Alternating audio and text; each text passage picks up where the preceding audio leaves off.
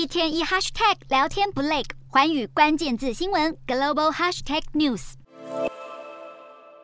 澳洲宣布，从九月九号开始，把新冠确诊者的隔离期缩短为五天。除了在高风险环境工作的民众之外，其他人都是适用隔离五天的规定，并且澳洲民众搭乘国内班机也不再需要戴上口罩。但当地目前的口罩佩戴规定还是因各省而异。至于美国在三十一号紧急授权了辉瑞与莫德纳的新版追加剂，能够针对 BA. 点四和 BA. 点五变异株进行防护。莫德纳的重组疫苗获准用在十八岁及以上人群，而辉瑞 BNT 疫苗将适用于十二岁及以上人。人群虽然新版追加剂的使用还要等待 CDC 点头，但政府已经摩拳擦掌，全美各地可能在未来几天为秋季的接种运动开始做准备。